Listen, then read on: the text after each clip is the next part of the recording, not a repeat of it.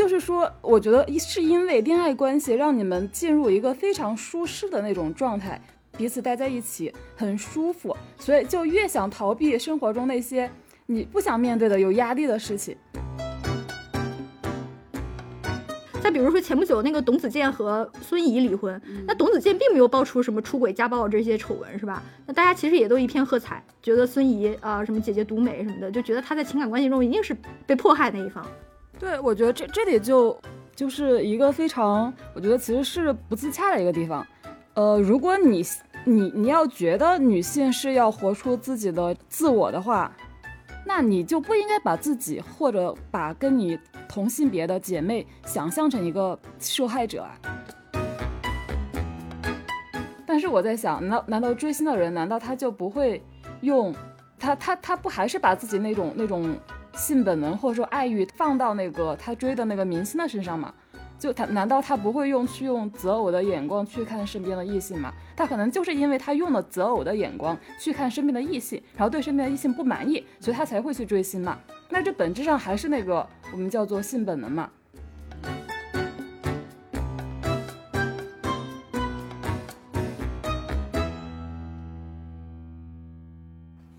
欢迎大家收听本期不爱学习，我是小天，我是小剖，我是舒阳。我们这档播客相信教育要回归人的本身，才能帮助每一个人面对不确定的未来。我们会用满满的好奇心去探讨当下有意义的教育议题，去观察分享当下最有趣的教育实践。今天我们要讨论的主题呢，是最近几年在简中互联网上经常可见的一个标签性词语——恋爱脑。这个词汇在舆论场上一般都指向女性，泛指一些因为过度沉迷于爱情而影响了个人事业发展、伤害了个人尊严和主体性建构的群体。而百度百科给出的定义是：恋爱脑是一种爱情至上的思维模式。那些一恋爱就把全部精力和心思放在爱情和恋人身上的人，就可以被称之为恋爱脑。如今呢，对恋爱脑的回避和抗拒似乎成为一种时代风尚。那么，在网络上随处可见“远离恋爱脑，专心搞事业，不婚不育保平安”这样的口号式宣言。而每当有艺人，尤其是处于上升期的年轻小花宣布恋爱结婚的时候，就总会有大批粉丝脱粉啊，嫌弃他恋爱脑，比如马思纯、张子枫、吴倩等等。那么这期节目呢，我们就会结合我们的理论积淀和生命经验，深度探讨一下恋爱脑这个话题。首先，第一个问题，你们觉得什么是恋爱脑？我上大学的时候看过一部电影，叫《被嫌弃的松子的一生》，然后这个电影是当年非常热门的一部文艺电影。我不知道小天和小朋友有没有看过？啊看过，当然看过了。我看的时候就还在上大学，然后当时就看的哭的稀里哗啦的。就里面这个叫松子的这个女主人公就非常的可怜，她每次都是全身心的去爱一个男的。但没有一次有好结局，每次都是很惨的那种结局。其实也并不是每一次她爱的那个男男人都非常的坏，但不管怎么样，各种原因，最后都是这个男人辜负了她的这种热烈的爱情。然后最后呢，松子就年纪很大呢，然后当她身材臃肿的不堪入目的时候，就是依然一边吃着垃圾食品，一边躺在电视机前面追星。然后我印象中这是电影里面的最后一个场景。然后说实话，最后这个场景。就是狠狠地刺痛了我，就我觉得，我觉得如果前面讲松子她不管怎么样真心去爱一个男人，但都是没有好结果，还是可以理解和接受的，因为至少她在爱的时候她是幸福的，就不是说有人说什么爱的时候就要勇敢的去爱嘛，就从这个意义上，松子还是一个比较勇敢的一个女性吧。但是呢，最后那个场景真的是我绝对不能接受的，我觉得我永远都不要活成松子这个样子。就我希望我老了之后，或者说死了之后，就我是有一个什么真正的有意义的东西或者作品留在这个世界上，而不是就是像松子那样。松子就是我我所理解的恋恋爱脑的典型吧，就并且他恋爱脑了一辈子。就是刚才我说，就是很很刺痛我的，就不是松子他在爱情面前多么的盲目，他的确每一次好像都很盲目，就是让我觉得。就是很伤心的是，我觉得松子这个人他没有任何的反省能力，就像是那个滚轴上的老鼠一样。可能是我不知道是被一种叫做什么荷尔蒙，还是说一种什么爱欲的本能，然后一直在重复自己这样子的行为。嗯，通过这部电影，我还获得了对身边的男性朋友的一些观察。就我曾经跟一个男性朋友说起过这部电影，并且跟他说我看这部电影的时候看哭了，然后他就表示这部电影他也看了，但是他觉得好无聊，然后这个女女主人公好可笑，然后就是说他对这个松子这个角色他是没有一点同理心的。虽然我也不像松子那样的人，但同作为女性，我觉得我有的时候还是会有很深的代入感，所以才会哭得稀里哗啦吧。但是。我那位男性朋友，他真的是一点这个同理心也没有，他甚至会觉得你看这种电影竟然还会看哭，你也很可笑。这个经历也给我上了一课吧，就是我觉得很多时候就是女性的自我感动，对方可能是不会跟你一样感同身受的，嗯。所以你觉得恋爱脑是属于这种，就是你在爱情里面完全基本上是被你的本能所驱使，然后不太动脑子，是这个意思吗？他不断的要从爱情中获得活着的意义感吧。嗯嗯嗯嗯。那我来说说我的看法。我仔细想了想，我然后包括我也看了一下小天之前发的那篇文章，那篇公号文章是 Know Yourself 的，叫恋爱脑的定义到底是什么？然后我觉得其实写的还挺有启发的吧。我仔细看了看，然后也自己想了想，我觉得其实恋爱脑根源主要是在于你比较逃避。就是你自己可能有一些问题，比如说你可能不够成熟，就没有办法去承担自己的一些人人生的这种的责任，重大的责任，然后或者无法面对自己的成长啊、孤独啊这种比较宏大然后严峻的生命课题，或者说也有可能是因为有些人他就是有一些 PTSD 的东西，比如说他有一些童年创伤，然后。希望在爱情里面去获得一些解药，但不管怎么样，其实恋爱脑，我认为啊，都其实是希望通过和另外一个人的相爱，然后来麻痹自己，忘记自己当下就是面临的那些其实是比较苦痛的、比较宏大的问题。就是因为毕竟爱情是可以就是分泌激素的嘛，就我们谈恋爱的时候多多少少会有一种快乐的粉红色的那种的泡泡，就觉得在云端，然后或者有一些人就是。比如为了逃避自己的问题，还会给那个恋爱的那个对方，他的那个形象里面会注入大量的自己的那些幻想，会认为对方就是完美的，然后对方就是来拯救自己的那个人，并且在对方出现问题的时候，他不会直面说对方是有问题的这个非常血淋淋的现实，他仍然会选择用爱情，用和另外一个人相爱的方式来继续麻痹自己，催眠自己。其实这本质上来说，就是你不愿去面对苦痛。你不愿去面对那些严肃的东西，那些人生中很宏大的东西，就一直在就是堕入到一个惯性之中。我觉得这基本上就是恋爱脑的本质。然后我自己去想了想，我觉得如果这么去看的话，其实很多瘾君子或者这种酒鬼，他的成因 也比较像这种，就是他们其实也不愿意去直面他们自己人生中那些痛苦的命题。啊，然后上瘾的那个饵呢，又基本上来说是那些能够快速给你一些及时反馈的，就比如说爱情里面这个荷尔蒙，你甚至都没有办法抑制它，对吧？就是扑腾扑腾的，可能就在你脑子里面，神经电荷什么的就会刺激你，让你感到眩晕，让你感到那个在云端的那种感觉。就或者说，比如说酒精里面，然后或者更直接的，就毒品之中，就是那些化学成分。但是就是讽刺的是。就是对那些宏大命题的艰难求索的过程中，其实我们就好像是在，就是踽踽独行的在登上山顶。然后在登上山顶的时候，其实我们反而会有一种就是一览众山小的那种的幸福感。嗯，但是如果你选择，比如说沉溺一些就是嗯简单的及时反馈能够给你的那些沉溺性的快乐，最后却可能，比如说像那些酒鬼啊、瘾君子啊。嗯，或者可能爱恋爱脑吧，就会给我们带来一些巨大的苦难和不幸。就比如刚才舒阳说的松子的最后的那个悲剧，嗯，然后所以之所以批判恋爱脑的话，我觉得大多数人还是一种比较怒其不争的态度吧，就是希望其实这些人是可以得到幸福的，而不是说一点点的我就获得一个，嗯，像僵尸那样就是。你好像有一个神经电流，然后你就能像那个青蛙弹一下跳的那种的机械性的那种的快乐，因为那其实就失去了就是人对幸福的那个求索的真谛了，啊，然后呢，因为恋爱脑的根源就是在我看来，我刚才说了，其实是在于逃避嘛，所以我觉得就是某种意义上来说，其实恋爱脑它应当说，如果它是一种毛病，它是一种病的话，它应当是一种动机上的病，因为你的动机是在于逃避。然后动机这个事情呢，又很难通过一个人外在的表现去评断，所以会陷入一个呃境地，就是大家只要看到一个人，他把这个爱情置于他的事业、家庭、友情等等更优先的一个位置上就会直接冲过去骂他，说你这个恋爱脑。就比如说，其实我们很多时候那些粉丝骂明星，其实就是因为他看到了那个，对吧？但是我觉得这个就某种程度上把这个动机、目的和外在的那个表现。嗯，给混淆了。然后我们每个人其实都应当是有自己的人生的序列的。然后我也一直认为，就是鱼与熊掌是不可兼得的。所以把爱情、事业、家庭、友谊做一个排序，就是让谁放到前面，应当来说都是每一个人不同的人生选择。选择本身应当是没有问题的。每个人实现幸福的一个路径，我认为本身就是不一样的。而且我确实认为啊，就是不管男性还是女性，进入到爱情，尤其是进入到婚姻以后。对友情奉献的时间一定会被压缩的，嗯嗯，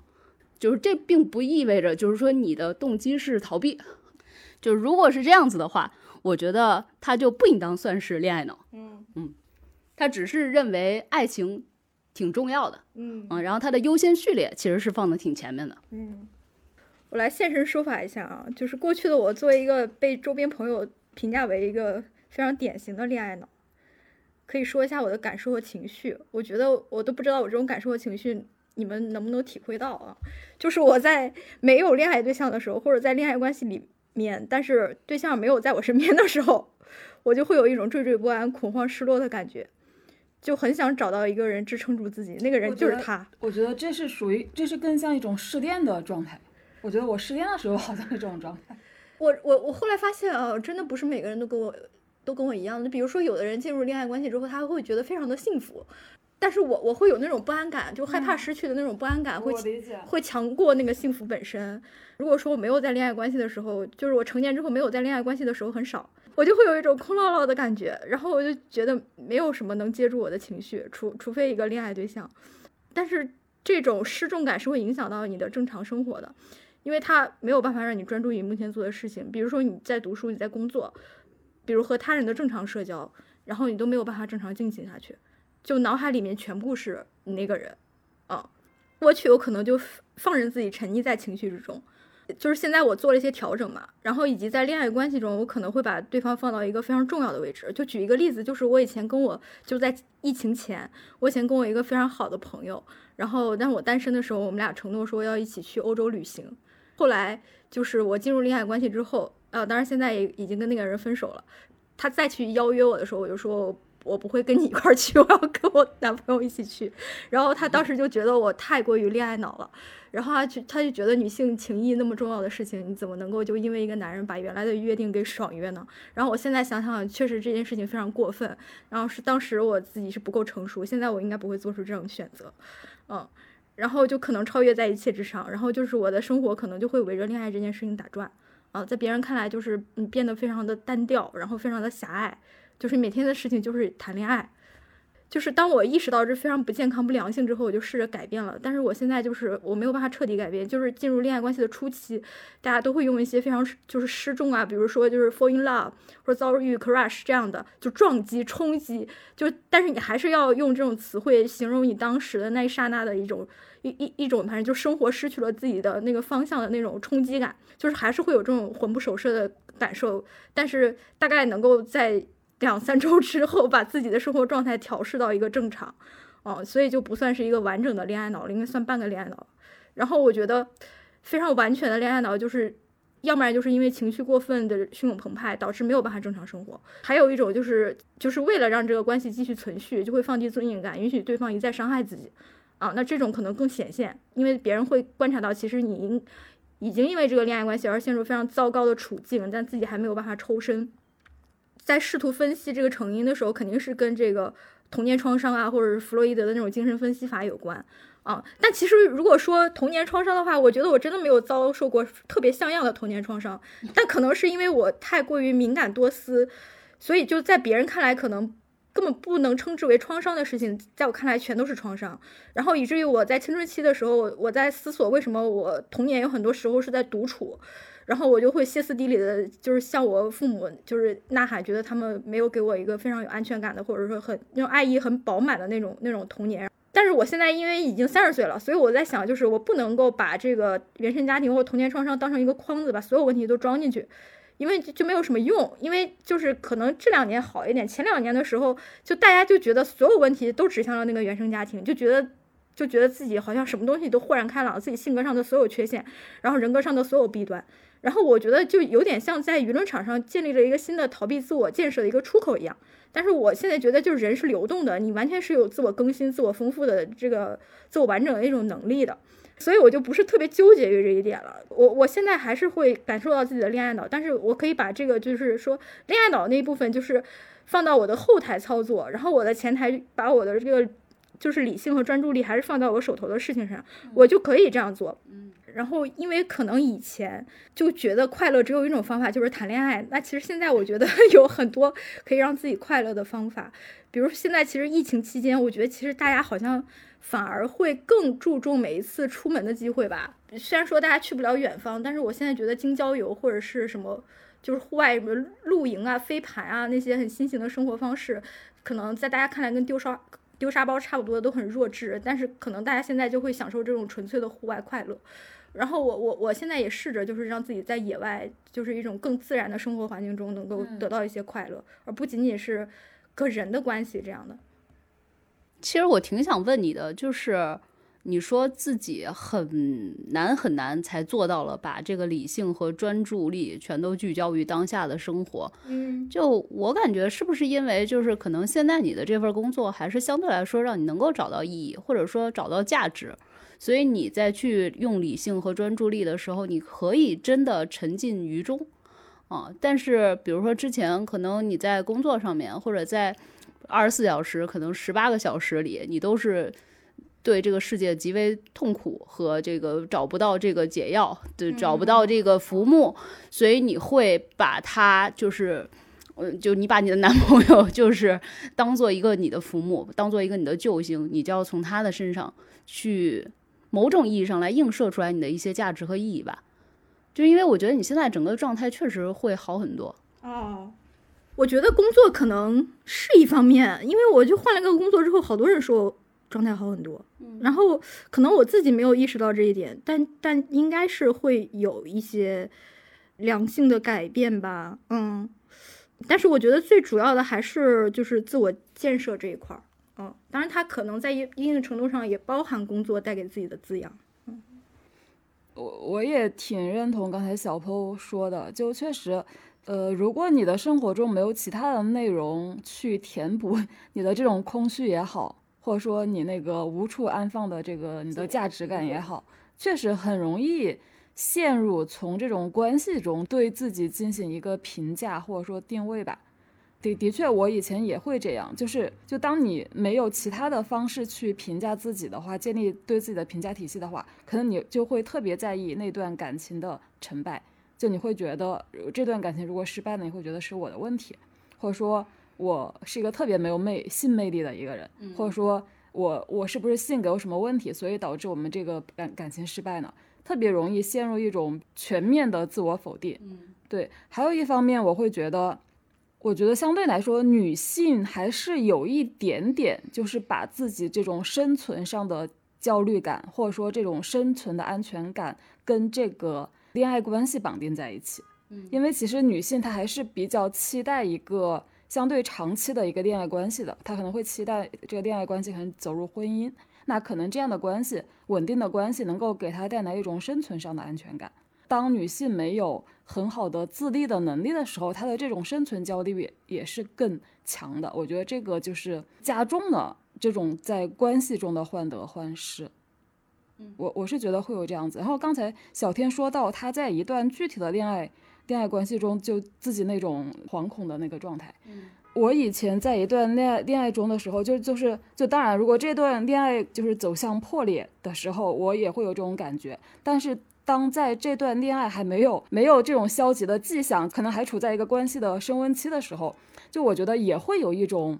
就是他对我的时间占用太多的那种感觉。什么 什么，完全跟我背道而驰，你们俩真的不能一起谈恋爱。完全跟我背道而驰。我只有时间给我的时间太少了，这种痛苦。没没有，我我觉得你你们不觉得，就你们在一个热恋中的时候，真的人会变得很懒惰吗？就让我沉溺其中吧。对啊，就是你什么其他的事情你都不想干。为什么要做那些事情？那个事情又不重要。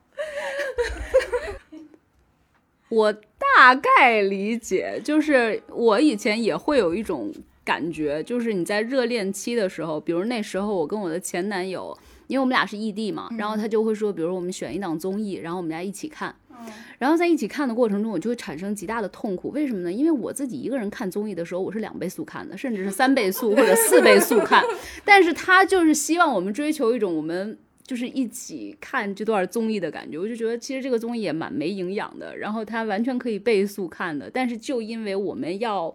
做一个共同的动作、共同的兴趣仪式，对，然后就逼迫着我，可能原先我十五分钟就可以搞定的东西，现在我需要花一个小时啊，然后跟他一起，然后我们俩就一起隔着那个手机线来点评一下，哈哈哈哈！某一个评委可能真傻，或者说某一个选手多丢脸。我就会隐隐的有一种，就是我的生命其实是极度有限的，就是时间，就是我居然就把这个时间浪费在这上了，我会有那种感觉。天呐，我余生都可以用来做这些。呃，小破说的这种情况我也有，但我还有还有另外一种，我觉得是，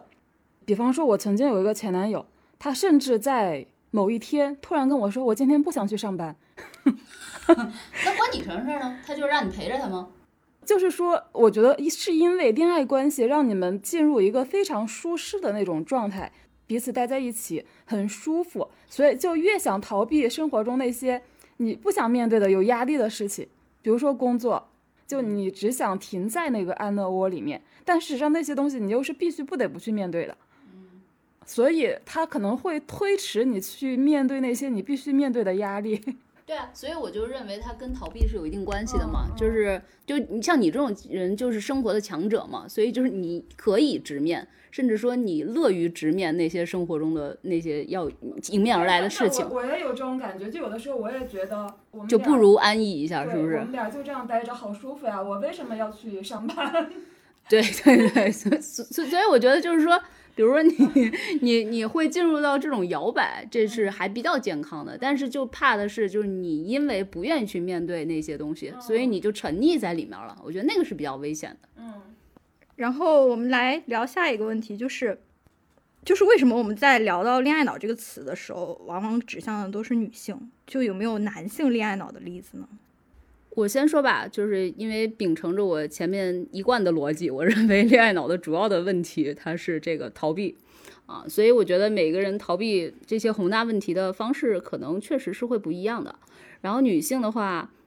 确实也许会更倾向找情感、情绪上的那些慰藉更多一些。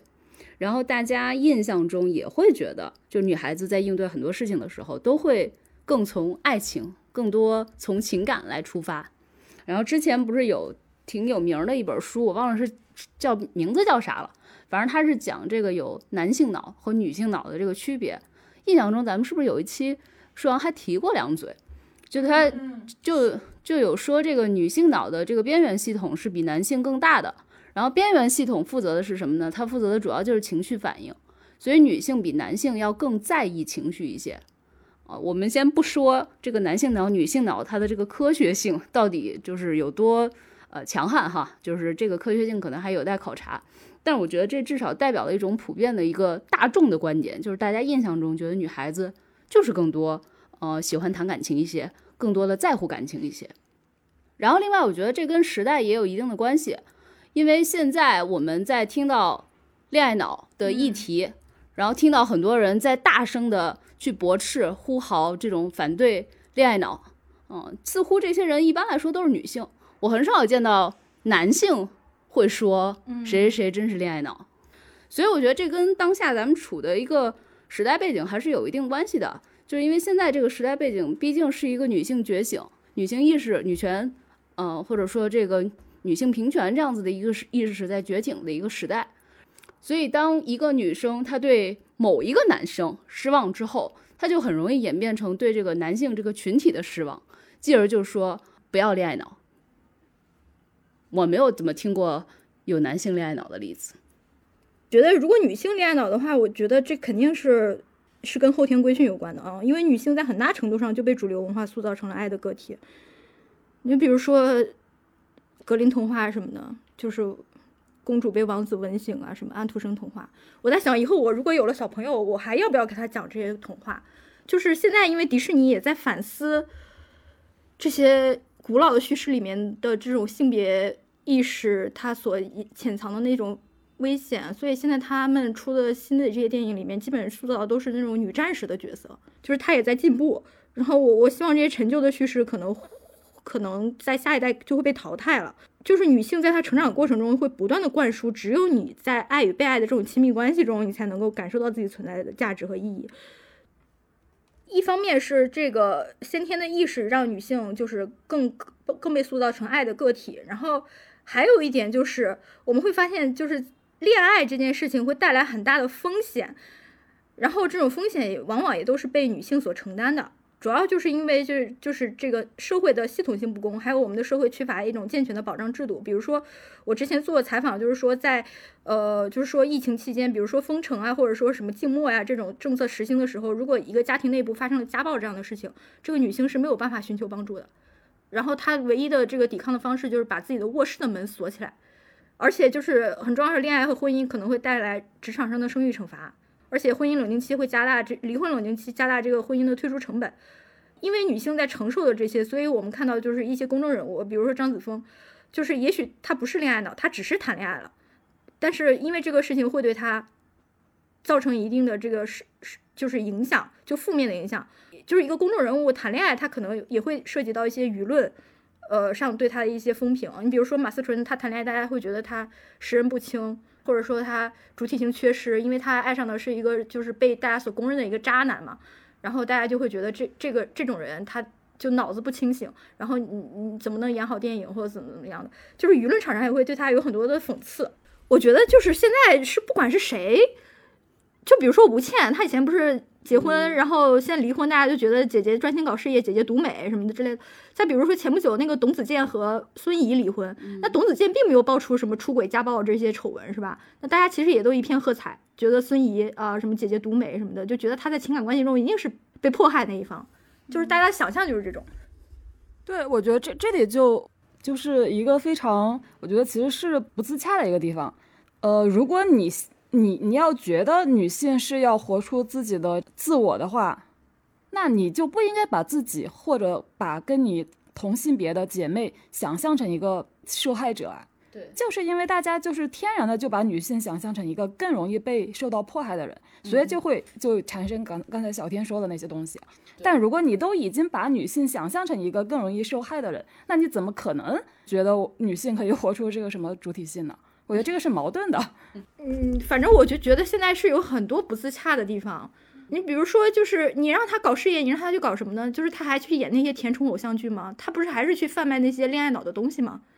然后我就觉得，就是你不让他自己谈恋爱，你让他去演一些谈恋爱的女性，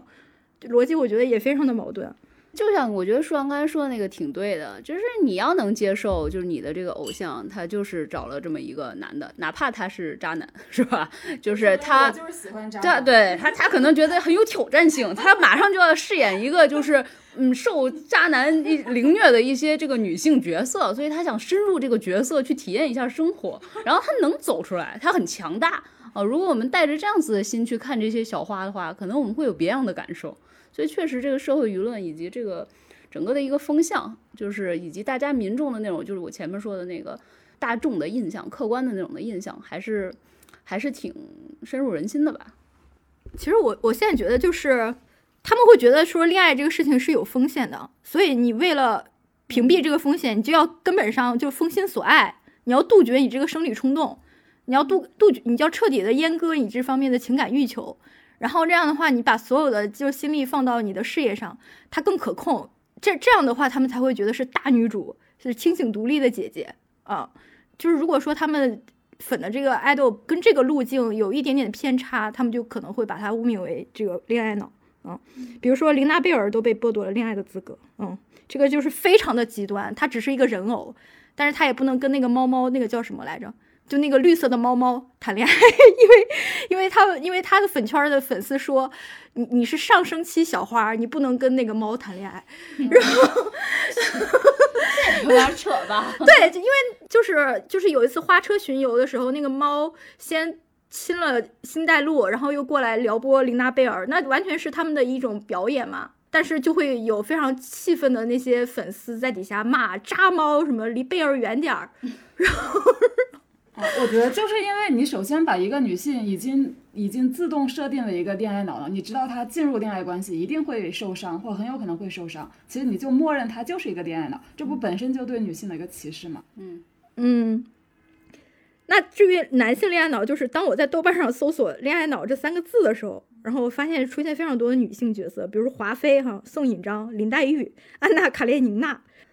而唯一出现的这个男性角色是靳东在我的前半生里饰演的一个角色，就贺涵，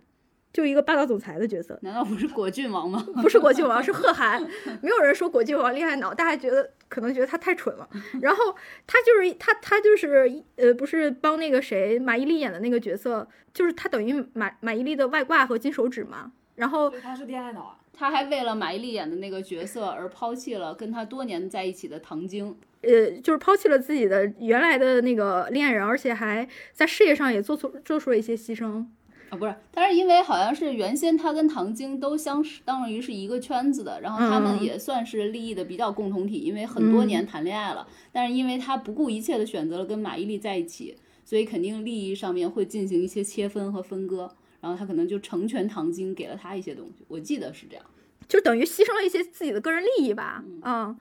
然后我觉得靳东这个角色，就靳东的这个形象，我觉得也很有趣啊，因为他就是，就是就是还有贺涵这个被指认为恋爱脑的男性的角色，就让我想到一本文化研究专著，就是阅读浪漫小说。这这本书在豆瓣上，就是大家如果刷他那个短评，点赞最高一个短评就是我在读这本书的时候，千万个贾靳东在我脑海中飞奔，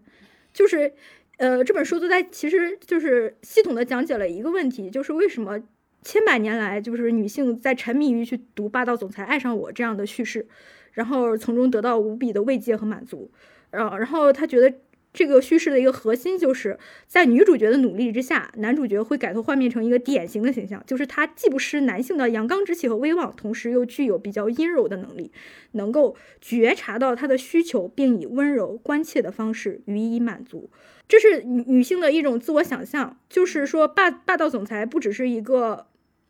冷酷的或者掌握权力的支配型的这种男性，啊，他同时又具有了这种呃女性所向往的那种共情、体贴、温柔的这种性别气质。然后呃，但是他这种性别气质只对女主角一个人施展，然后他在公众面前仍然是一种就是掌握权力的、征服欲的这样的一一个男性，但是。这本书就完完全全的解构了这所有的浪漫幻想，然后告诉读者和公众，就是支配型的男性气质，就是如果他是一种霸权型的，充满了权力欲望的，他和这种共情和温柔的气质是完全不可能兼容的，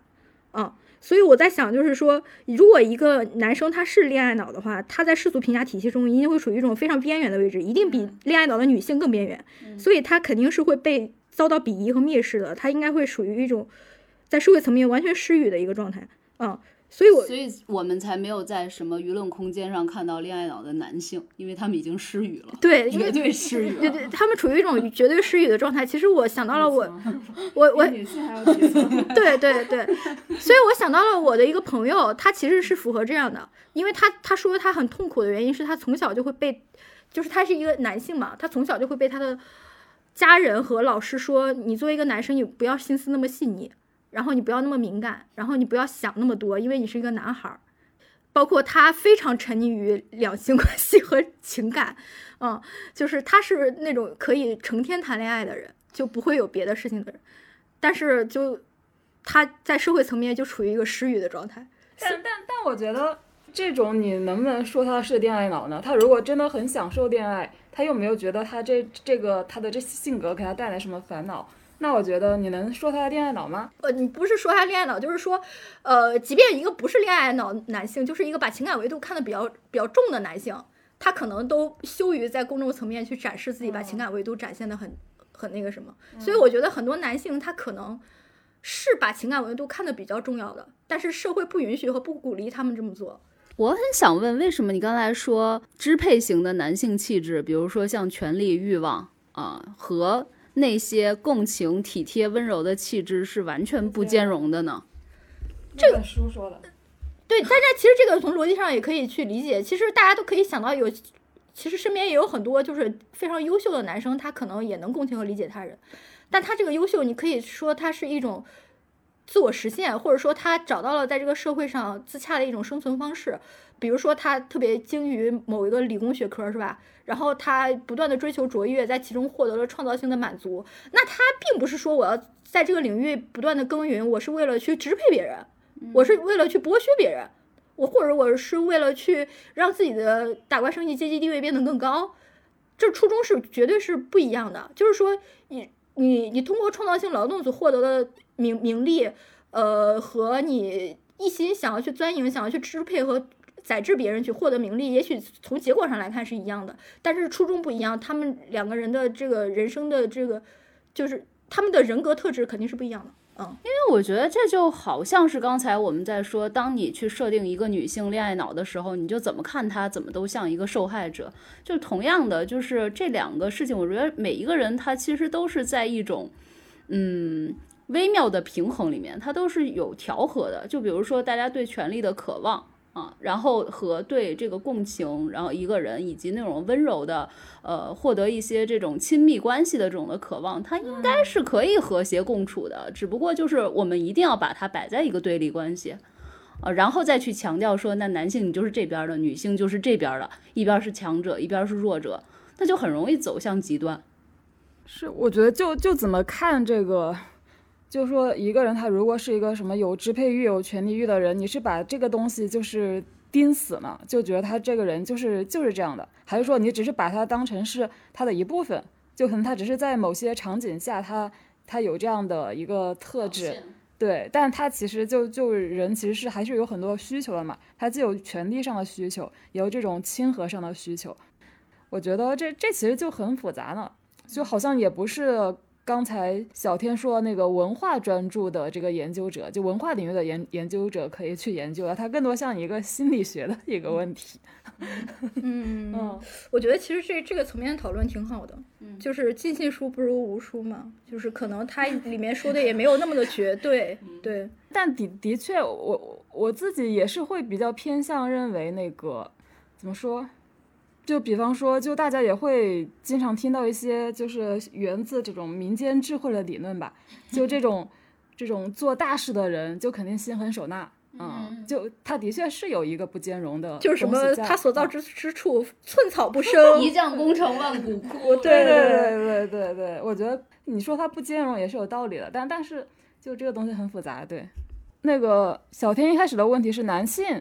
有没有恋爱脑嘛？就为什么恋很很少说男性恋爱脑？因为其实恋恋爱脑还是有一点点贬义嘛，就放在女性身上也是觉得女性这个人头脑有点太太不理智，或者说比较就沉沉浸在他的感受里面。那我觉得男性这种表现也是有的，就比方说，就我身边就女性朋友就遇到过那种分手就死缠着不放，以自杀相威胁的那种男生。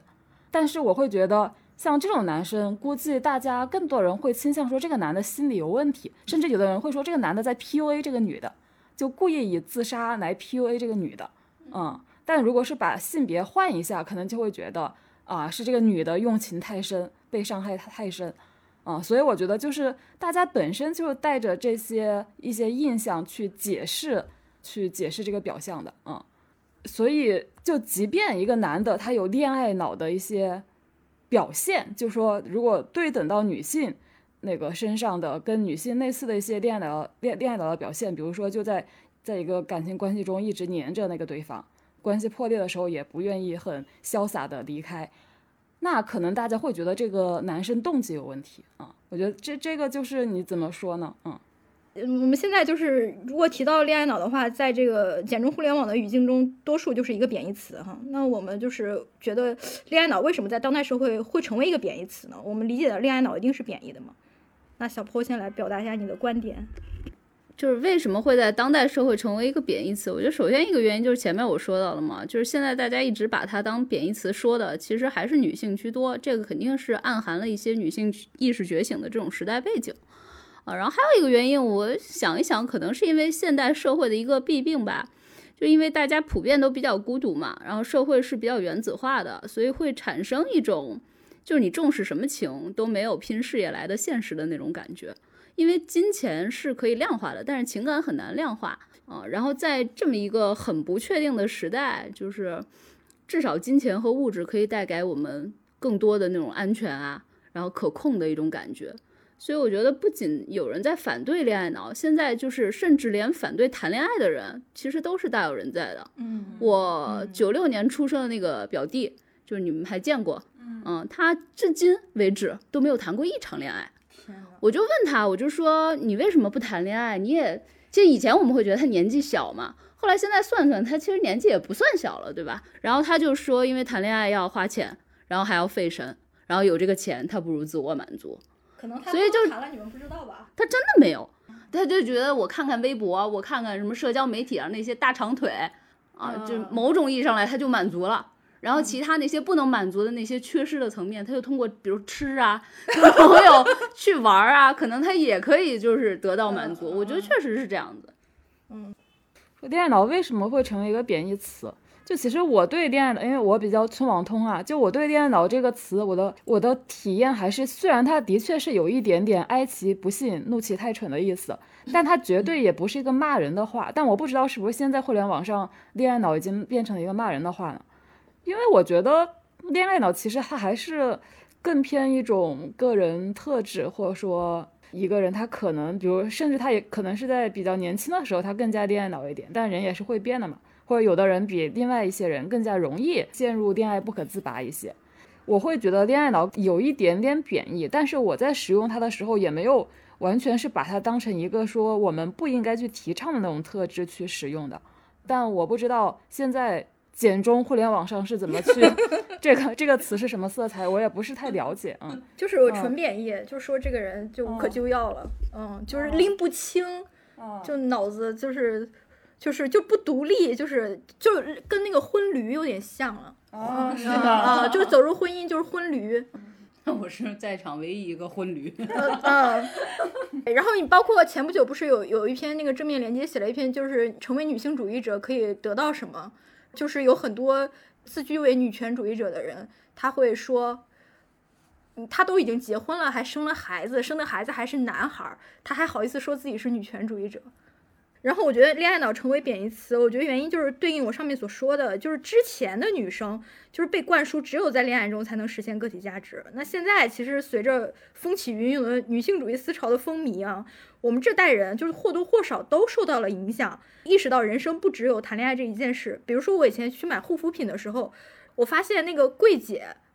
都会跟我说，女性一定要精神独立，然后经济独立，一定要这样。我说你是你是怎么了解到这些话的？他说他看《三生三世十里桃花》里面是这样说的。然后我才发现，就是现在所有的大众文化作品，他已经开始在意识层面上去，哪怕是献媚也好，去讨好也好，他也就知道现在女孩就是要，呃，什么清醒啊，独立清醒这种，所以他会改变自己原来的这种叙事策略，然后。就当他们意识到人生不只有谈恋爱这一件事情，还有学业、工作、女性情谊、自我实现这么多美好的事情值得追求，而且带来的巅峰体验也许并不逊于恋爱的时候，于是就会有一种哎，谈恋爱还不如搞事业，就是不如和闺蜜在一起抱团取暖这样的看法啊。尤其是在当代社会，恋爱婚姻本身的确是有风险，这种观念的确是有务实且进步的一面。但是我觉得，当一种声音一边倒，成为甚至成为一种规训式的观念的时候，就是。一个人一旦谈恋爱，好像就会被驱逐出某个圈子，就会被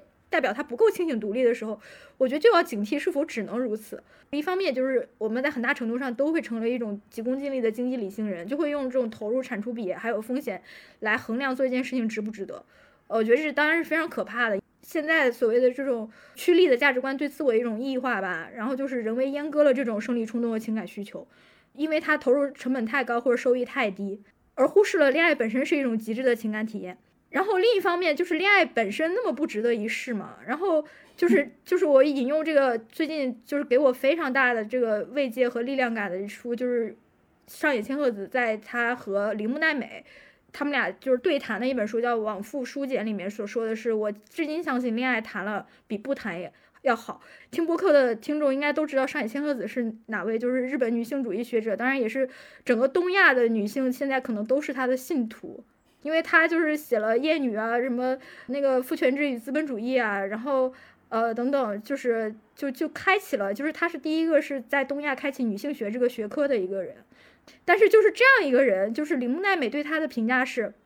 就是上野老师虽然您已经看透了男人是什么样一种动物，但您从来不蔑蔑视男性。啊，上野说他不会去蔑视男性，他说因为他从小到大读了那么多男性写的著作，他能在其中看到一些很。高贵的，或者说很崇高的一种人格啊，所以他不会轻易的去蔑视男性。然后就是他一生没有呃没有婚姻和生子，但是他会觉得说恋爱谈了是比不谈要好，因为在恋爱的游戏场上，人能够更深入的学习自己和他人，帮助我们了解自己的欲望、嫉妒、控制欲、利己心、宽容和超脱。这个就是我之前所说的，就是恋爱是一种你极致的这种深度探索嘛。当然，他认为还有一点就是他。能够在这个过程中体会到，原来我永远没有办法拥有和控制他人，嗯，然后他会让人体体会到一种人生来一种宿命感的孤独，而这种孤独是让你多么的畅快。他用“畅快”这两个字，我觉得是他可能会把孤独等同于一种就是所谓的就是自由，就是说你认清你自己的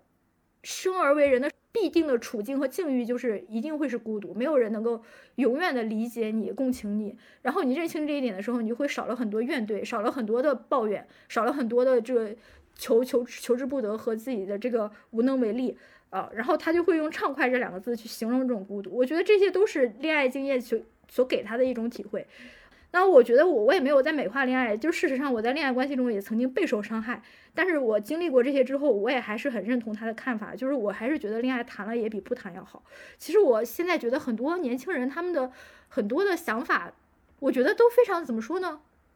就是他们的很多的想法都非常的轻浮。我说的是轻浮，不是说就是那种那个，我觉得他们的想法没有经过一些生命经验所淬炼的那种坚实可靠。就是说出来这些东西，他们也许认为自己是很坚信的，但其实是很站不住脚的。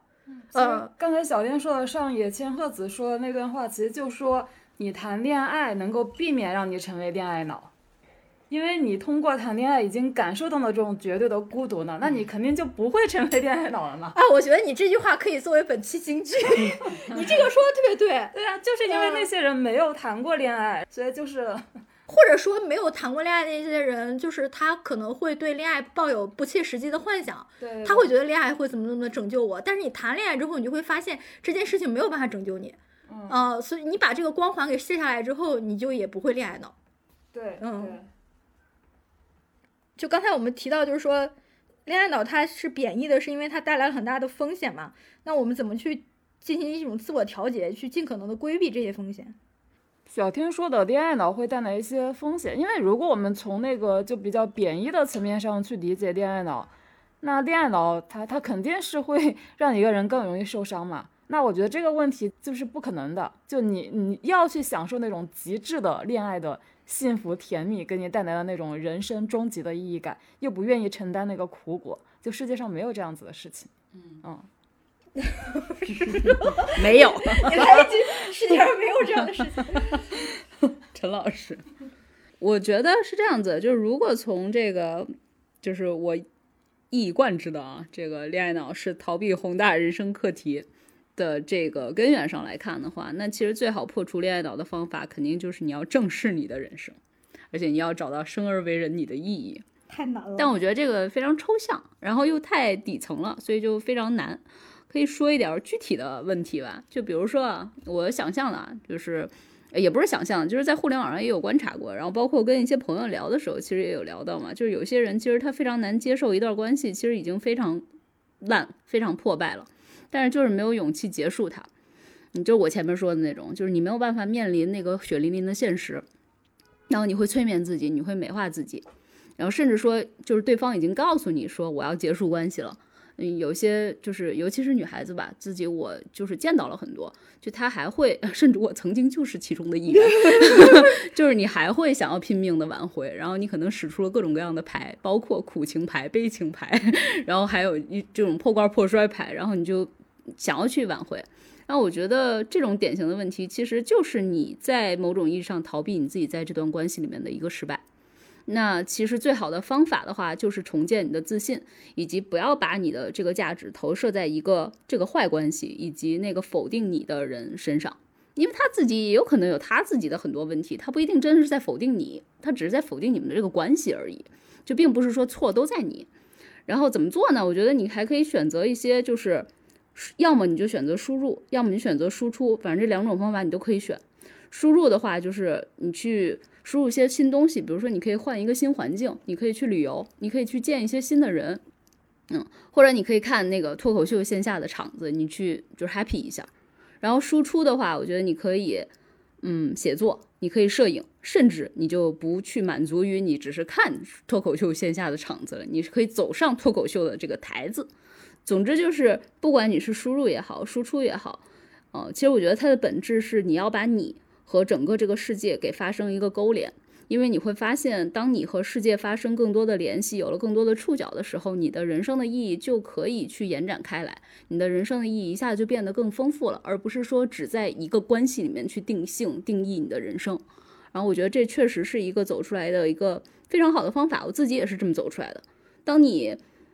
呃，若干年之后，你再回顾的时候，你也会去觉得说这段感情，虽然说它结束了，虽然说它结束的甚至有一点点小小的不堪，但是你会觉得你自己在不知不觉中其实是成长了，而且你每一步人生的路都没有白走。我觉得这可能是破除恋爱脑一些比较具体的一些方法吧。哦，我觉得多出多读书真的是很重要的一点，就是怎么去 破除恋爱脑。就是因为我读了足够多的书，我就可以从一个男人的言言谈举止中清晰的识别他的心理欲求、婚恋观和择偶观。读了很多男人 没有，我现在只要就是我，因为我读了足够多的书，然后尤其是女性主义方面的，就是我发现男人已经骗不了我了。比如说，就是曾经有一个男人，他很有钱，他站在我面前说，他同单位的女性年龄都大了，都在追求自己的事业，然后。长得也很美，然后他们的学历、事业、性情都非常好，但他不会娶他们，为了下一代考虑，因为他们已经年过三十，然后，但是他可以娶我，呃，然后我当时他在说生育年龄的时候，我就我就知道他的意思是什么，就是他要娶的就是一个年轻的子宫，然后我现在就是陷入另外一个困惑，就是因为我读的书太多了，就我越来越不好骗了，就越来越难进入恋爱关系了，啊，因为我会发现男人大概都是那个样子。呃，进入恋爱关系之后，你们大概会发生哪些层面的冲突，哪些观念上的不一致？就是接触的时候，我就能够想象出来。就是我我我我们已经清醒意识到所有问题，也知道大多数男的都是那个样子。那我们还就一定要进入婚姻吗？就是因为我就是国庆的时候回了趟家，我又面临了非常严重的催婚。就我奶奶跟我说，就是如果不结婚的话，她死不瞑目。以以及他说什么？他说我们整个家族就没有不结婚的人，你不要跟北京的那些人学，什么之类的。但我要补充一个不一样的样本，也来自我老家的亲戚。嗯，他说啥？几天之前刚刚跟我一个，其实就是我小姨通过电话，就是看《老友记》的那个吗？对对，他就跟我说，就是大家都知道婚姻是这么一回事，但你可以去体验一下，你可以接呢再离呀。啊，就说就如果你是还是想要。孩子的话，就你可以赶紧去接一个，然后马上可以离，然 后反正现在就说大家谁也不靠谁，谁也就经济上谁也不依赖谁。你你打算走这个策略吗？就这个？我我没没有打算，因为我也我也不是很很喜欢孩子吧，或者 啊，这个其实跟就是我觉得北京那些就是就我觉得其实还是有很多就上一辈人，他们其实也心里想的也很清楚。就是他发现了一些婚恋的真相，但是他同时又会囿于他本身在这个世界里面走的那个社会的惯性，所以他会给你提出一些听起来反而有点不靠谱的 建议，也不是不靠谱，就其实因为他也看到他身边，他跟我说他什么他们单位什么。八零后的那些，就其实就跟我差不多年龄的人，他说全都离婚了，了。但他们至少离了之后，可能已经有了一个自己的孩子之类的，哦嗯，就就相当于他对婚姻确实是也是就非常的客观，但他只是存个现实的陈列，就说如果你想要孩子的话，就你还是趁早要去结个婚。然后他还会跟我说什么，就其实婚姻就是双方互相帮助，嗯嗯嗯这我倒觉得没有错。嗯，其实有有一些北京的姐姐也会这样说，就说就是说你如果到了那个年龄，你可以通过婚姻获得一个孩子。然后我觉得这跟北京没有关系吧？就是因为我老家的那些人不会对我说这些哦啊那，你老家的人催你是用什么样子的原因呢？其实他们，我觉得归根到底还是孩子。比如说我奶奶会说，你看等我老了能靠得住的还是孩子。我说我说就是养儿防老的。对，我说你，我说你靠任何人了吗？我说你不是靠自己的退休金在活着吗？嗯呃就是他一方面他又觉得自己是经济独立的，另一方面他又会觉得他的所有的情感需求和自己的社会关系都是因为有孩子才建立起来的。因为他那一代人就是这样嘛，就是很年轻就结婚了，然后有了几个孩子之后。之后的余生全都是围着这孩子在转，然后他不知道，如果说你没有这个支点，你不围着孩子转，你之后的余生要怎么处理呢？对对对，我觉得这也是一种，就就每个人他是从从自己的生活经验出发的嘛。就比方说，我我想补充一下，就是就我小姨那个人，她其实是她是从那个角度，她觉得就人生尽需体验，对他就是这么说的。他说就是就有些事情好像你一生你是必须要去做的，就你不做，你可能就有一个缺憾。这也是为什么他可能自然的会觉得，就是你还是需要有孩子的，要去生养孩子的。他是从这个角度。并不是说什么从呃养儿防老的角度，但我觉得就是可能他没有意识到的是，就他那个他应该算是六零后吧，就他那个年代，他养一个孩子其实是比较轻松的，他可能没有意识到对现在的年轻人来讲，养一个孩子其实是比他们要辛苦很多的。嗯嗯嗯我觉得我妈已经渐渐意识到了这一点，因为在她就养孩子的那个年代，他是可以把我带到单位的去的。就是我小的时候，就很多时候我就是装肚子疼，我不想去幼儿园，就是我是在他单位度过的。但是现在你在北京，你很难想象一个人把孩子带到自己的职场上，而且经常带，一周可能出现两三次。然后我妈当时，我妈就会说，但是也有解决方法，就是说，因为你们这一代都是独生子女，所以说你们可以就是带孩子，这个可以交给他们婆婆和自己的母亲。其实很多很多人就是这么对对对，这样子的话，你们还可以接着回到职场。我说这个其实还是在压迫家家族中的女性，只是说这个压迫有了一个一定的代际的那个那个那个特点，就是说你可能不压迫自己，你在剥削你妈或者剥削你婆婆啊。但是我我妈就说，我愿意让你剥削，因为如果你嗯不生个孩子让我养的话，我也没有什么事情可以做。对呀、我觉得我。我我觉得这个就是一个问题的关键点，就是因为你比如说像这个，你奶奶可能会觉得说，就是养儿防老。你看我的所有的社会关系，其实都是因为我的子嗣而这个散播出去的。嗯啊，然后他会觉得说我没事儿干，可是其实你如果说不去带孩子的话，啊，就是尤其是这种隔辈隔代的去带那个你可能孙女儿的嗯这个孙子的这个孩子的话，其实你可以干的事情很多哎，就是你可以去跟人打太极什么的。就因为我妈现在在打太极嘛，她就说她打太极经常就会突然之间就可能今天就练不了了，为什么呢？就是因为传太极局的那个女的就可能需要去带她的孙子去了。嗯，就是，但其实她如果不带的话，她可以有大把的时间，嗯，就是那也是一种生活方式。明白，而且越多越多的人选择带孩子，他就会越觉得每个人都要带孩子。所以说，那个我纵情于就是练太极这件事情也是不安稳的。明白，但是你看我妈就是天天想着要给我带孩子啊，然后，但是她有一天跟我说了一句话，她说：“哎呀，以后白天我可以给你带，晚上我呃晚上你得回来带，我得去跳舞啊，是对啊。”对对，然后我我会突然发现。她并不是没有自己的生活，嗯啊、对呀她她其实他通过广场舞，他也结交了一群就是他的同龄人，他也就是觉得非常的开心，他也有自己的社交生活。我我然后我就觉得，就是他们那一代女性已经被规训到，就是说你剥削我，我愿意；如果不剥削了，我反而不知道什么来填满我了。但其实，如果你真的让他感受到了松弛，或者说你可以主宰你自己生活时间，他可能会生成那个主体性。但是可能现在的社会环境连这个可能性都不给他，嗯。但我我可以给他，我可以不收，我可以不让他带，嗯。当然，我觉得这个这个都是从个体层面来讲的话，那我觉得最重要的是，如果只让个体承担风险的话，那么就是对恋爱的恐惧和忧虑始终都会存在。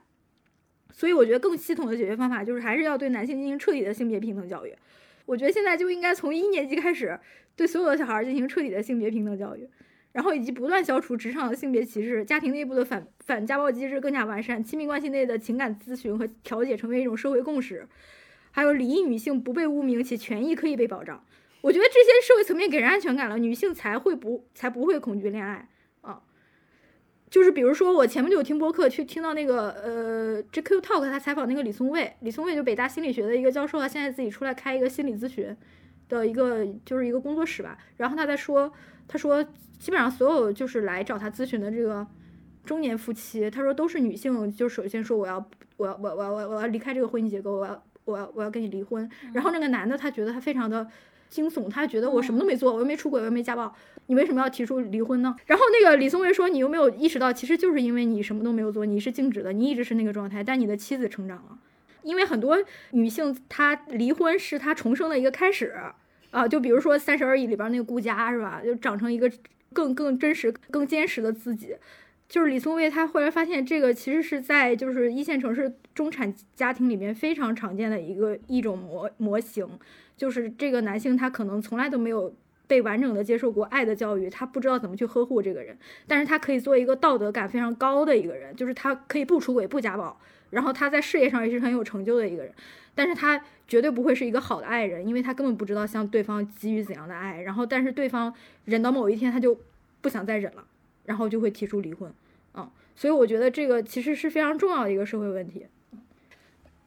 然后我我最后一个问题就是，我们观察到在现实生活中，就年轻女孩真的是不敢恋爱了吗？就是说我我们这个对恋爱脑的指控，它究竟是一种网络舆论，还是也逐渐渗透和影响到我们的现实生活？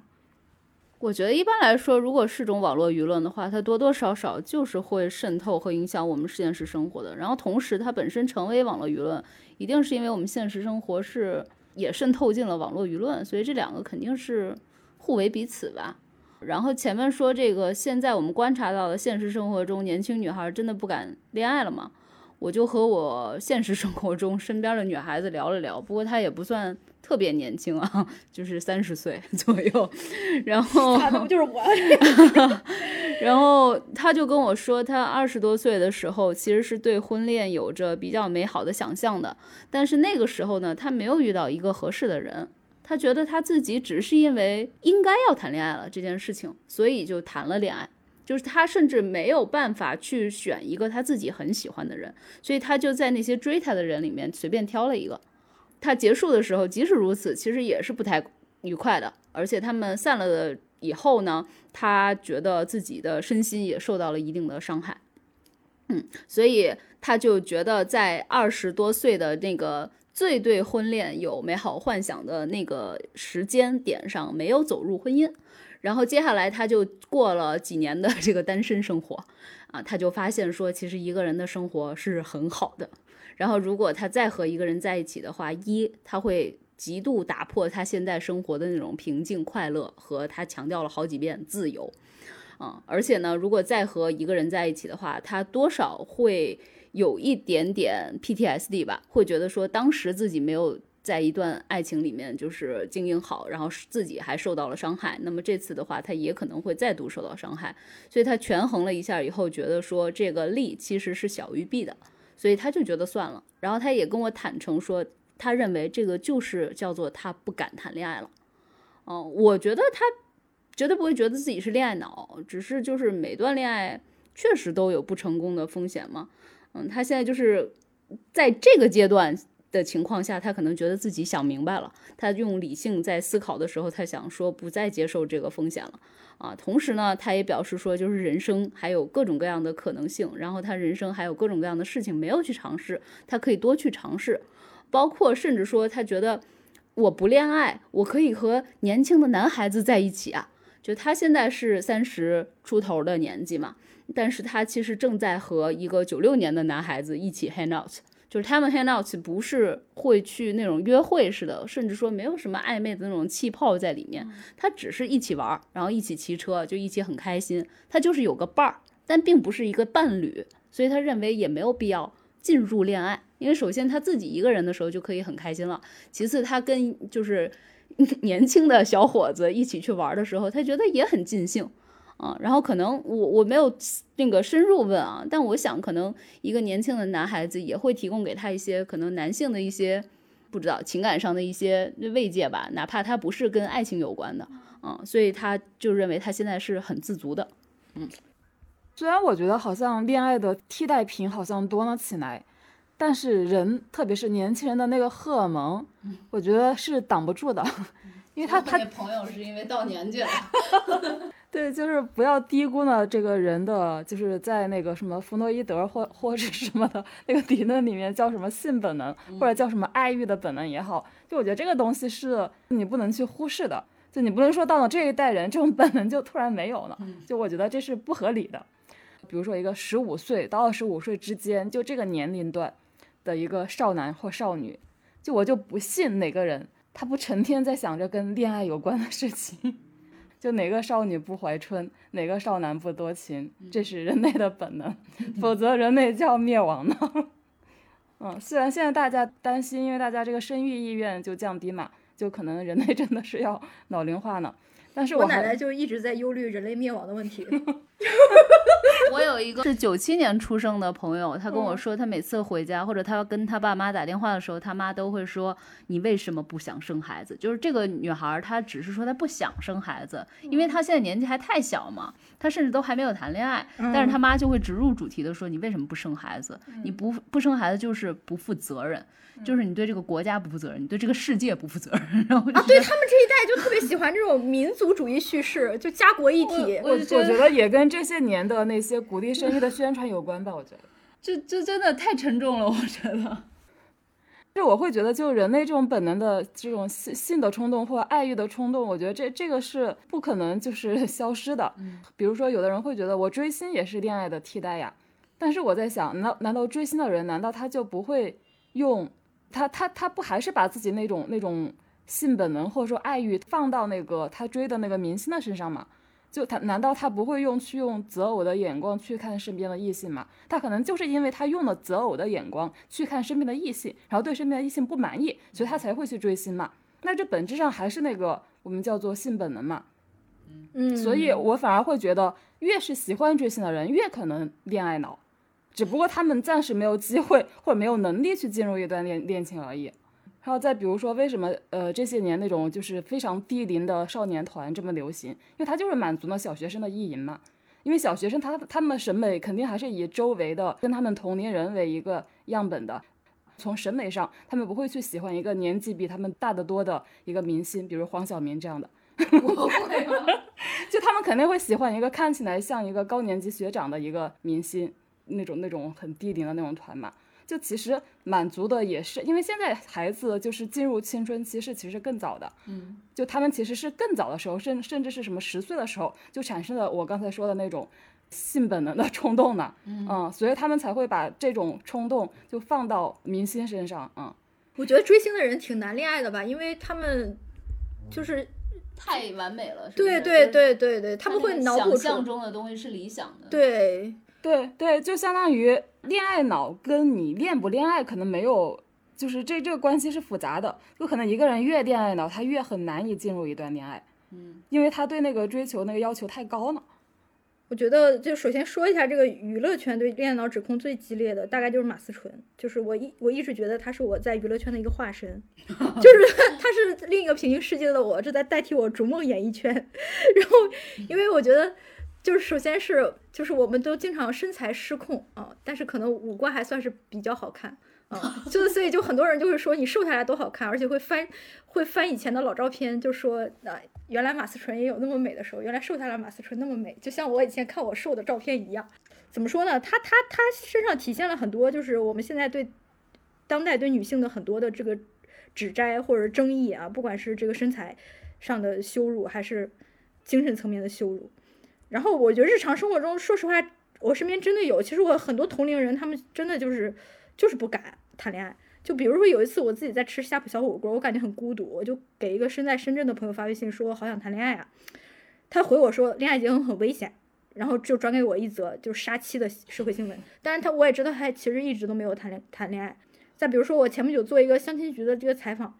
就是九四年的一个女生，她给我介绍自己择偶观的时候用的最多的词汇就是害怕。后来我在整理这个采访录音的时候，我会发现害怕这个词出现频率太高了。她是这样说自己择偶观，她说的是我害怕他没有办法跟我一起去承担呃婚姻中的各种风险。然后我害怕出现意外的时候他会逃跑，留下我一个人去面对。然后我我虽然对物质没有太高的要求，但是我想过的是小康生活，所以我也害怕会遇到享乐主义。就是他一直用的都是害怕，所以是不是因为他看了很多社会新闻，然后有了这样子的一种念头？我觉得一方面是因为他也说了，他说他因为现在大家唯一能讨论的和关注的都是娱乐圈嘛，是吧？但但但你说的这个采访对象，他其实是有一些相亲的经历的，是吧？他有相亲的经历啊，他有相亲经历，他也有恋爱，他可以可以理解。他有相亲经历，他也有恋爱经历，就是她是一个很正常的女生，然后是二幺幺院校的本科和硕士，然后他说那个他是说各式娱乐圈的那个男星塌房的信息，就每次出现就会给他一定的冲击，他会会让他想到说男的都是这样吗？就这种。一方面是这些，另一方面，我觉得还是他自己也意识到了，就是可能会出现很多风险，就是他害怕，但是他仍然在相亲。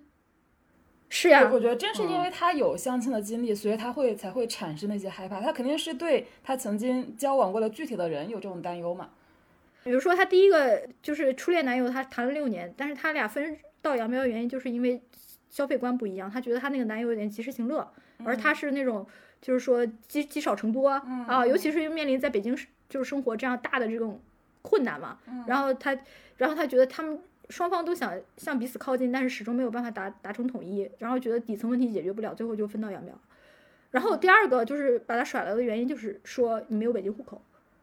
所所以我的意思是说，他其实是在曾经的恋爱关系里面受过一些伤的，所以他的害怕是有迹可循的。但是他现在就是仍然在这个相亲。对，因为他也不知道，就是除了就是婚恋这条路，就是女生还有什么别的路可以走。哦，嗯，就是跟我们的跟我们困顿一样，跟我身边很多女性的困顿都一样。我们就在想，我们知道男的是这样，但我们一定要进入婚姻吗？但不进入婚姻又能怎么样呢？然后我就觉得说，以后什么东西可以给我们托底呢？然后我就跟我身边朋友说，我说以后我们可以集体养老啊。就是他发现，其实要么他害怕这个，要么他要害怕那个。